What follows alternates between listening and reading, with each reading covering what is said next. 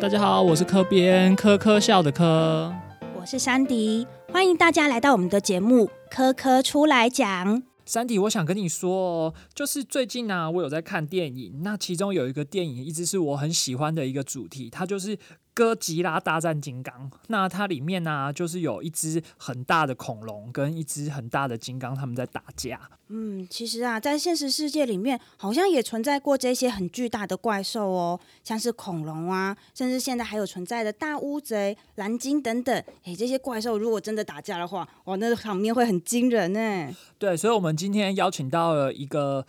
呃，不是怪兽专家，是一个老师来我们来跟我们分享，说我刚我们刚刚想到的这些巨大怪兽打架的情节，还有为什么巨大怪兽会现在都没有存在在我们世界上了。今天邀请到泛科学及国语日报的专栏作家曾文轩老师，欢迎爽亚老师。各位线上的听众朋友，大家好，我是爽爱老师。今天很荣幸可以邀请来跟各位分享一些巨大生物跟他们演化的故事。好，那我平常在网络上也写了很多跟古生物相关的文章。平常寒暑假的时候，也会带一些小朋友们去博物馆里面学暴龙吼叫。好，OK，那首先呢，就先来请问一下我们的科编跟我们的三迪，你们知道现在世界上最大的动物是什么吗？我知道是蓝鲸。三 D 呢？我也觉得是蓝鲸哎。好，其实，在生物的体型上面，如果有人问你最大的话，包含了两件事情，因为这会影响到你的答案。一个是最长，一个是最重。那这两个答案其实是不一样的。那蓝鲸是标准的答案，它是最重的动物，可是它还不是最长的动物哦。哦，还有比蓝鲸更长的动物啊？嗯。蓝鲸的长度大概就是三十公尺左右吧。好，但目前呃单一的个体啦，好，因为自然界有一些动物是住在一起的，那个我们就掏假包，不要算它们。单一的个体最长的是一种叫做失踪水母的，不是 missing，是 lion man 的那个失踪失踪水母的长度可以到三十六公尺，就还比蓝鲸再大上一截，但是它当然体重没有像蓝鲸这么重，这样子。好，那。既然蓝鲸是大家都知道是是目前世界上最重的生物，那各位知道有什么动物比蓝鲸还要再更大只吗？更大只就是更重或者是更长？还活在世界上吗？嗯，你可以天马行空的回想一下，呃，以前的世界哦。如果是古代的话，我觉得苍龙应该比蓝鲸还要大。苍龙吗？对。好，苍龙目前最大只的苍龙，你可能被侏罗纪世界影响了。侏罗纪世界的那一只三十二公尺，确实比蓝鲸大。那不过真实的苍龙最大只有十八公尺啊，所以你可能被侏罗纪世界给误导了。这样，三迪觉得呢？哎，我脑袋里面没有办法想到一些很明确的真物哎，但是呢，我有想过，嗯，我。有想到之前看过一些节目，他们都说古代有很多很大的生物啊，像是什么跟飞机一样大的鸟啊，这些是不是也有机会比蓝鲸还更大只啊？哦，呃，我之所以故意要问两位这个问题，就是其实啊，蓝鲸是从以前，从自从生命四十亿年前开始有以来，它其实是目前有古至今最重最重的生物。呃，我们回想到以前的大型的恐龙，其实都没有它重。如果各位呃对恐龙会有点兴趣的话，你也许会听过呃，大概在二零一四年的一个目前的记录，就是最大型的恐龙是在南美洲出土的一个呃巴塔哥尼亚巨龙，它的体型大概是呃三十七公尺长，比蓝鲸还要长啦，但是体重没有像蓝鲸那么重。刚刚蓝蓝鲸的体重大概快两百公吨。那只呃，我们的这个巴塔哥尼亚巨龙的体重顶多顶多七十七十五公吨左右而已，所以其实跟蓝鲸比起来还是有一段落差啦。好，所以这边我想要强调的重点就是，蓝鲸其实是古始至今有史以来最大也最重的动物。那老师，我想请问哦，就是像蓝鲸啊，它这么大，可它在海里遨游，所以它在海里整个大海就是它就是它居住的地方，它就是一直游来游去，一边吃一边游一边睡。但是像恐龙这么大的时候，它要怎么样居住在地球上面？这个问题是我从小一直有的问题，因为我看到的这些恐龙图鉴，永远都是只有画恐龙吃草或者恐龙被吃的样子，从来没有画。恐龙睡在洞里啊，睡在地上这样子的的状况，那它到底要怎么样居住？还有它生活日常大概会是什么样的样子？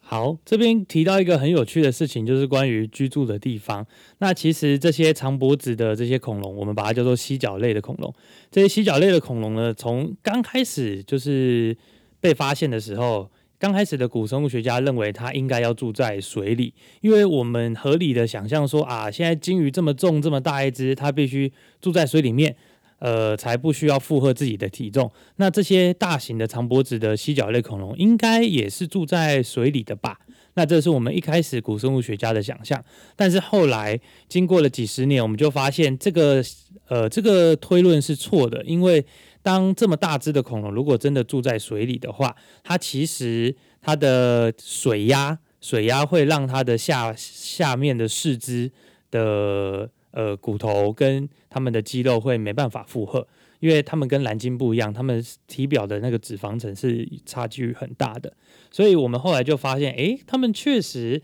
还是应该住在陆地上没有错。那呃，跟原本的想象不一样，我们刚开始。也以为它其实重量会非常非常的重，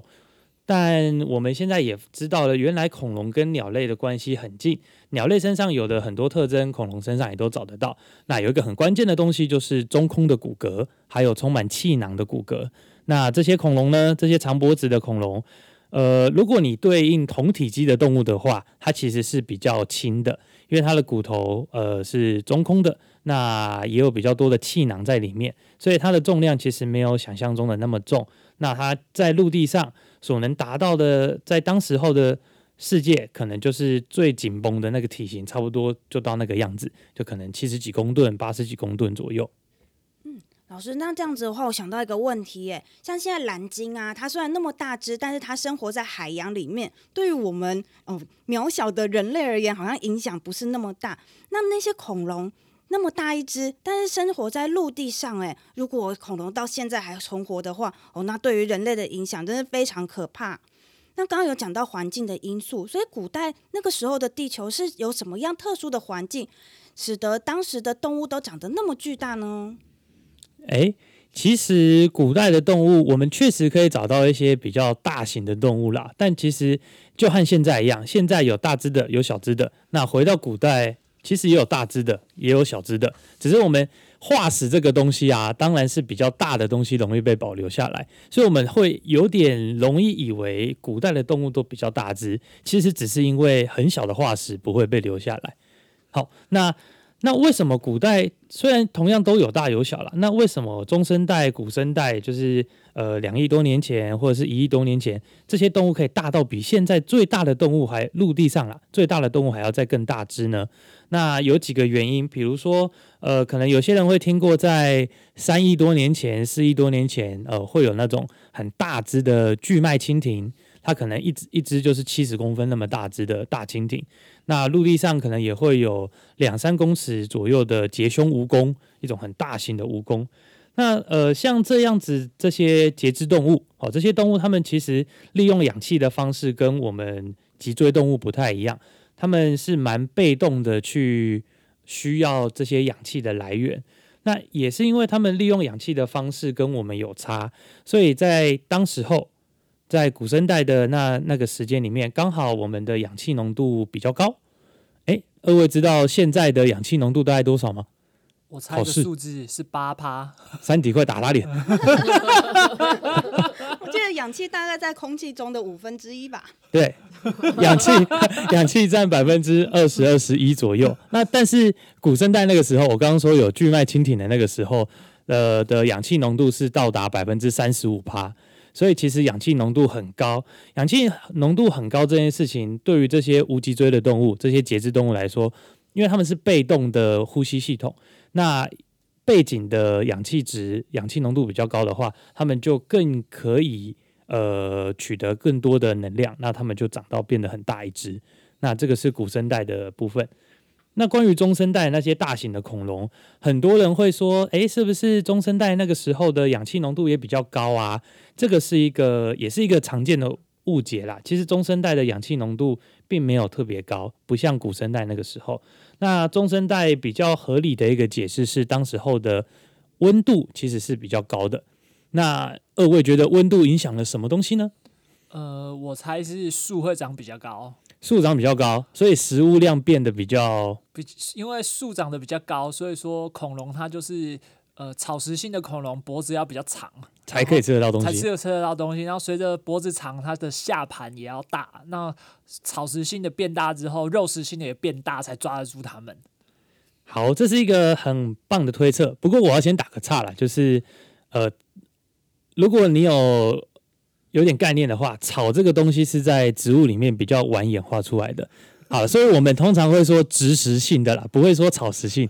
因为有很多恐龙可能这一生没办法吃到草，因为草比较晚期才出现。哦，好，那呃，所以这些恐龙可能会吃高大的蕨类或者是一些低矮的一些呃其他植物啦，但可能不一定会吃到草。那不过这是一个很好的一个推论，就是因为植物长得很呃，因为温度很高，所以植物长得也很高，动物就有一定的压力要变得更大只。那有另一个推论，就是因为温度很高的关系，所以植物可以长得特别好。植物长得特别好，食物量就比较充足，那当然就有办法去应付更大的食量跟更大的体型。这样子，好，那顺带一提，呃，我刚刚提到温度比较高这件事情，以侏罗纪来说，侏罗纪的平均气温都至少比现在高了五度。那甚至在赤道，甚至高了九度那么多，所以当时候的环境是南北极完全几乎是完全没有冰帽的。那时候算是温室地球。我们这我们现在的这个时代反而是那个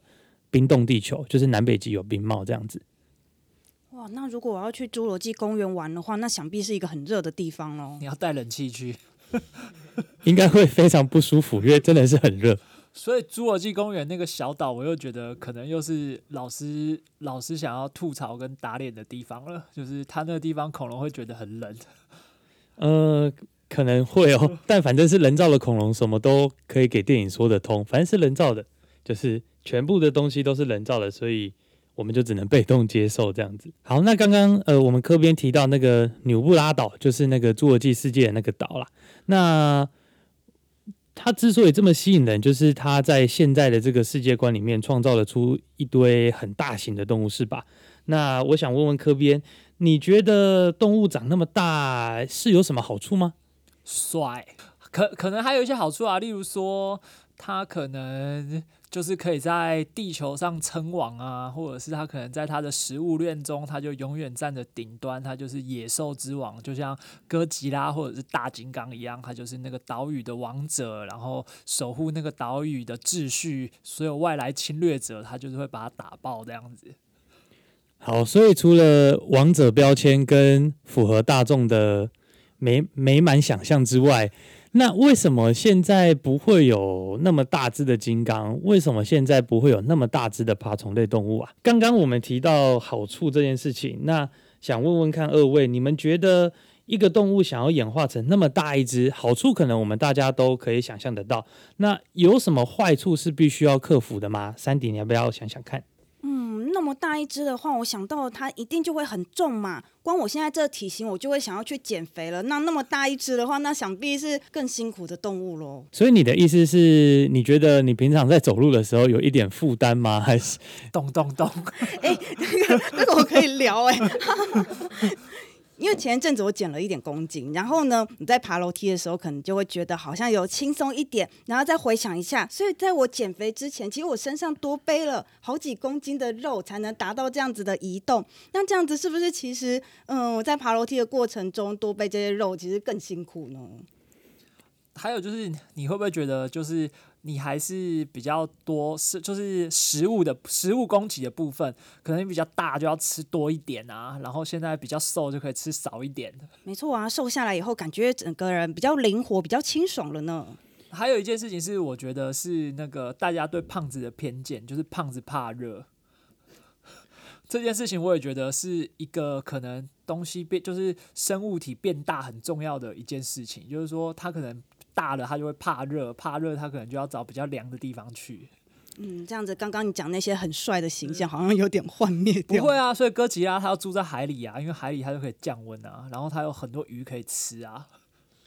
好，其实这个二位讲的都是很关键的，必须克服的一些因素。那刚刚一开始三迪说，就是关于呃体重的这个部分，体你要变大，当然你的体重会变重。那有一个关键就是你能不能支撑得了自己的体重。那就像我刚刚前面讲的，就是这些大型的动物，你也许可以预期同样的一个类群在大海里面可以演化的比较大只，比如说呃鲸鱼那一类的动物，它们之前在陆地上的时候的，好以现现存的动物来说，跟鲸鱼关系最近的动物是河马。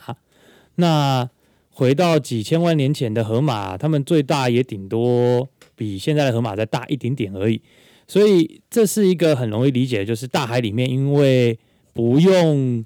呃负荷自己的重量，由浮力来帮你，所以在大海里面你的体型可以慢慢的往上加。可是，在陆地上就会有一定的限制。那像中生代那时候我提到的限制，就是刚刚那一只巴塔哥尼亚巨龙，它体重大概就是七十五公吨左右。你在往上的话，就很有可能你有再多再发达的肌肉，也没办法支撑下去了。所以这是第一个关键，就是你能不能办法支撑你自己的体重。那当然，这个也跟你居住的环境是有关系的。那第二个是刚刚科边提到的，能不能吃得饱？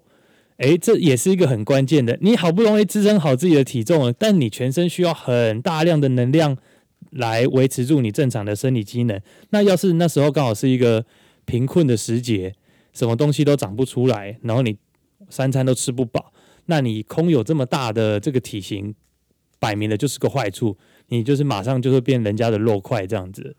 好，所以这个能不能吃得饱也很重要。那能不能吃得饱，就跟食物资源有关，食物资源就跟环境也有关系。所以刚刚我一开始提到，中生代的气温比较高，食物量比较充足，才有办法供养比较大型的动物。那现在气温相对的比较低，我们的食物量当然就会跟着比较呃减少很多这样子。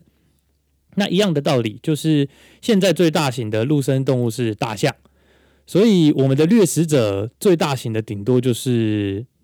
老虎、北极熊，呃，还有象鼻海豹这一类的动物。我们没没办法预期现在有的大象能够供应以前中生代的异特龙或是暴龙这样子的掠食者，因为那个能量的转换是完全不够格的。因为从从从植物到从生产者到初阶消费者，再到顶端的掠食者，中间的能量会不断的以热的形式流失到自然界里面，所以你一定要有很大量的植物，才有办法供养小小小部分的那些呃植食性的动物，这些小小一部分的植食性动物才有办法在供养那更小更小一部分的顶端的掠食者，所以我们没办法和我们没办法。想象大象有办法可以养得活异特龙或是暴龙是这个样子的，所以食物量也是一个很关键的事情。那最后也是我认为一个跟体型演化上最最最关键的要要素，就是胖子怕热。这身为胖子，身为胖子之一，我也觉得我很怕热。好，好，那胖子怕热这件事情，并不是并不是呃口说无凭呐，就是在物理上面确实。胖子是比较不容易散热的，那这个呃，当然用胖子来讲是有点失礼的啦。但我们从物理的角度来看，呃，我们身体上要进行散热，有一个很关键的要素就是表面积。好，你的表面积越大，你跟空气接触的面积越越多，你就越可以把体内的这些体温给的热给散失出去。所以表面积越大，呃，你的散热效果就会越好。好，那我请二位现在想象一下，就是假设现在有一只一立方公分的小老鼠，一立方公分的小老鼠，它的边长是一乘一乘一，那所以它体积是一，请问它的那个表面积是多少？我知道是六吗？对，表面积是六，不要害怕，真的就就是六，就是六。好，那现在我拿一个放大灯，我把这只小老鼠变成边长二乘二乘二的小老鼠，边长二乘二乘二的小老鼠，这时候它的体积变成了八，是吧？那它的表面积变成多少呢？我不会，二乘二乘二，所以是二乘二再乘以六，二十四喽。二十四。好，所以这时候我们就可以来比较一下，你的一立方公分的小老鼠变成八立方公分的小老鼠，体积变成了八倍，可是表面积变几倍？表面积从六变成二十四，所以变成了四倍，四倍。你的体积变了八倍，但是表面积只变了四倍。换句话说，你越大只，反而表面积的比例是缩小的，因此你就越不容易散热了。好、所以这就是为什么胖子真的会怕热的原因，因为呃，你的体型越大，你的相比于你还小的时候，你的那个表面积反而是缩小的，那你这样反而是不利于散热。所以一样，呃，我现在如果把一只小老鼠，小老鼠的代谢率很快，它的体温很高，我现在把一只小老鼠用放大灯放大成大象的大小，它立马就爆炸了，因为它的体温本来就很高，它体内的代谢很快，你现在把它变到那么大一只，它根本就没办法好好的散热，它就立刻爆炸了，是这个样子。好，老师说的这个就是所有看到小叮当的小朋友都会哭，因为小叮当里面最喜欢用放大灯把动物变大，对，然后所以可以做天竺鼠啊，或者做些奇奇怪怪的动物，就像放大灯照上去，它就啪血肉模糊一片，好可怕、哦。放大灯其实就是武器，你就把小动物放大，它就死，它就爆炸了，这样子。除了这个啊，我觉得老师说的这三点也很像最近很流行的一个近近几年流行的一个作品是《晋级的巨人》。老师这样一说，我就突然想到，包含说那些巨人啊，他们跑来跑去，其实根本很难支撑自己的体重。毕竟人类照原比例变大，看起来骨头应该就是应声折断。然后再来是他们这样子跑来跑去，根本没有东西吃啊，因为在那个城墙外面都没有人类，所以他们到底要吃什么，也是一个很大的问题。最后散热在电视里面、动画里面倒是有比较完整的解释，就是它恢复人形的时候，就是会发出巨热，把原本的东西。那都化为乌有，这样子很像，还比较合理一点。想听听看老师对于这样子的地方，老师觉得合理吗？哦，关于移动这个移动的这件事情，非常非常的合理。呃，比如说，我们以人类的体型，我们可以轻松的跳起来，可以轻松的落地。但如果以大象的体型，大象你就要跳起来落地，它就立刻脚就断了，因为他们的肌肉是没办法负荷跳起来这件事情的。所以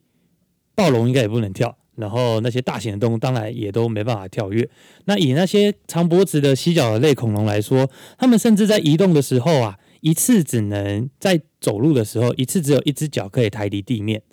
因为它要是一次有两只脚抬离地面的话，另外碰到地的那两只脚会不堪体重，它就会受伤，所以它们的行走的那个步伐跟行走的速度是绝对受限的，它只能一次只能提高抬起一只脚而已。那以人类来说，我们的骨头确实已经适应了我们二足行走的这个方式。那如果把我们放大成巨人的大小，那个脚一定要变得非常非常非常的粗，可能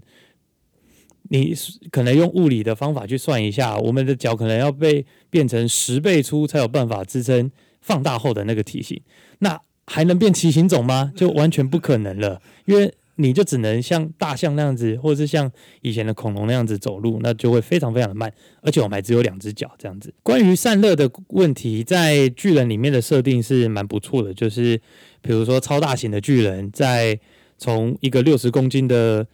呃士兵变成了一个可能六十公吨的，诶，是六十公吨吗？对，它最大只的那个钢哦之巨人，很像就是这么重。好，就是它从一个很轻的东西变成一个很大的东西的时候，呃，瞬间确实会发出大量的高热跟蒸汽，因为体型放大的过程之中，要是你体内的代谢率都没有变，你就会把你的体热会变得很高，会几乎没办法把体热给散失出去，那就会转换成很高的热量跟蒸汽这样子。那这个是在动画里面我觉得设定还不错的一个地方。老师有讲到体重、吃得饱跟散热这些问题。那在我们现在的世界里面呢，也是有一些大型的动物啊，像是大象，它就是陆地上最大的动物。诶，它是用什么样的策略来克服散热的问题呀、好，呃，大象因为它住在陆地上，所以呃，相比于鲸鱼，它又必须更谨慎的去应付散热这件事情。那大象其实最明显的特征，除了象牙、象鼻之外，就是它大大的耳朵。那耳朵其实上面布满了毛，呃，布布布满了微血管。那这些微血管呢，其实还有那么大的一张耳朵，它可以提供非常大的表面积。那透过耳朵的这个部位，把体热给散失出去。所以，要是你把大象的耳朵给拔掉了，那它可能就很难应付散热的这件事情。好，好，那除此之外，呃，自呃，我曾经写过一篇文章，我认为自然界有一个散热大师，它也是很大型的一种动物，它的名字叫做长颈鹿。长颈鹿体型也很大，当然没有像大象那么重，可是它又高又瘦。那按照我们原本的预期啊，它的表面积其实没有那么多，可是它却还能好好的处理散热这件事情，有好几个面向。呃，比如说第一个，它的鼻腔很大，它的鼻腔的体积很大，所以它在吸入空气跟吐出空气的时候，有多余的空间让它去散热。那第二个是一个很神奇的是，我们科学家之前拿热像仪去拍摄。呃，动物园的长颈鹿的时候，发现长颈鹿身上的那斑块，一块一块的斑块，跟中间的网纹，网纹跟斑块的中间是有温度的梯度的。换句话说，长颈鹿的身上的那些斑块，有点像是它的散热窗，所以它的体热能够透过它的斑块，从那些小斑块当做一个窗户，把体热给散失出去。好，所以。这个长颈鹿光是它的体态，光是它的生理构造，还有它身上的花纹跟颜色，都有一定的散热的功能，所以它才可以长到那么大，然后脖子那么细长。最后，我还是有一个残念想要来请教老师，就是我还是希望哥吉拉跟。大金刚他们能够存活在这个世界上，并且希望可能够看到他们真的在海面上啊，或者在陆地上打架。那究竟有没有什么可能性能够突破现实世界的科学壁障，让他们两个存在在这世界上呢？好，那就是回到我们刚刚一开始讲到的那三个需要克服的地方。第一个是体重，要支撑自己的体重；第二个是吃得饱。第三个是处理散热的问题，所以要是真的要让金刚跟哥吉拉继续打下去的话，我们如果要克服体重，就把他们拿到外太空吧，拿到一个没有重力的地方。第二个，如果要让他吃得饱，就先想办法喂饱他们，再让他们开始打，可能会需要非常高量的食物。那再来第三点，散热的问题，那可能在陆地上打真的有点困难，要去海里面打，这样子，那最好还是深海一点点，温度比较低，他们才可以。有那么大的动物可以在神仙打架啊？那说到打架这件事情啊，就算这些动物真的可以在地球上存活好了，这么大一只的动物，那刚刚我们有提到行走这件事情，行走这件事情其实就你需要克服一些挑战了。那更何况是打架，光是挥拳这个动作就不是在所有的哺乳动物都可以办得到了。那金刚是可以挥拳没有错，但是以一只这么大只的金刚，它全身的肌肉有搞不好几万条，然后那么大一只，它挥拳的那个瞬间可能会制造非常大量的热，它挥出去的拳头可能是磨，可能是会有火，可能是会有火焰的。那那个拳头挥出去之后产生的高热，几乎会让金刚没法再进行下一步的攻击。所以，如果真的我们可以看到金刚大战哥吉拉，那可能就是一拳定生死的。的桥段而已，他们没办法打一整部电影，没办法打那么久，因为他们能量很快就会消耗掉。所以说他们是挥完拳马上就肚子饿了，就要回到自己的巢穴去吃个饱再来，是这样子吗？也有可能挥完拳自己就死掉了，电影就结局了。今天老师来跟我们聊到了很多很有趣的生物，哎，不管是从古到今天，其实我们都还蛮有蛮多呃大型的生物，那克服他们一些呃。巨大体型的挑战，然后存活下来。那当然，动物有大有小嘛。世界上还有很多各式各样的动物啊。那今年暑假呢，在科教馆，我们会有一个生物多样性的全新的